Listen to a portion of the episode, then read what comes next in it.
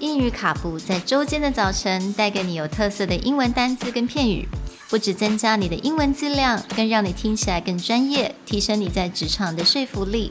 英语卡布早晨一杯知识加倍，English cappuccino, your morning cup of knowledge.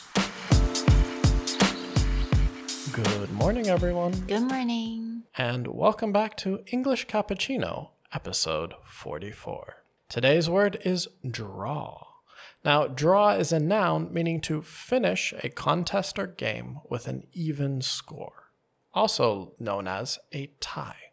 This is spelled D R A W. 今天的单字是 draw，那 draw 也就是当我们在玩个游戏啊，或者是 board games 啊，我们可能都会有这种呃没有输赢的时候，也就是 tie 的时候，我们也可以讲 draw。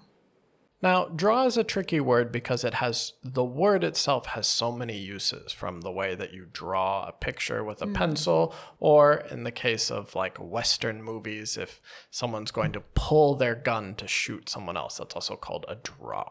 Hmm. So, when using draw to mean a tie, you have to be careful to use the phrase, we are at a draw which means we're at a situation where no one has won or no one can win.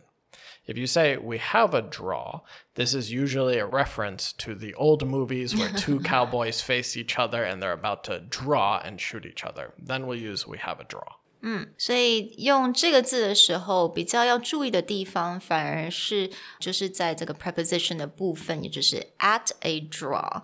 那当然，刚刚 Nick 所讲的，如果我们用 have a draw，那可能意思就是你在那种 Western cowboy movie 上面，你跟人家对决吧。嗯，Right? When you say draw, you Yeah, pull your draw. gun It's like out. pull your gun and shoot the other guy, right? yeah. Now, the example of draw from today is from the movie Searching for Bobby Fischer, where draw gets often used in chess as a way for someone who knows they're going to win to offer a tie to the other side as a way to just show honesty or to show good sportsmanship and they'll say to offer a draw. But you'll see draw used very often in sports terms or games terms to mean that two people, no, no side has won. You know, the basketball game ended in a draw, or the poker game is at a draw. Hmm. What's that supposed to mean?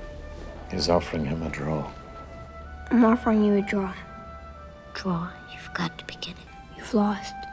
You just don't know it. I've lost. Look at the board. I have. Take the draw, and I'll share the championship. So, in this example, you can see Josh Waitzkin's character offers his opponent a draw, and it's considered very high sportsmanship. But his opponent is thinking, oh, there's no way you're going to win and I will beat you. So, in the end, Josh wins, but you can see how people react to the idea of a draw.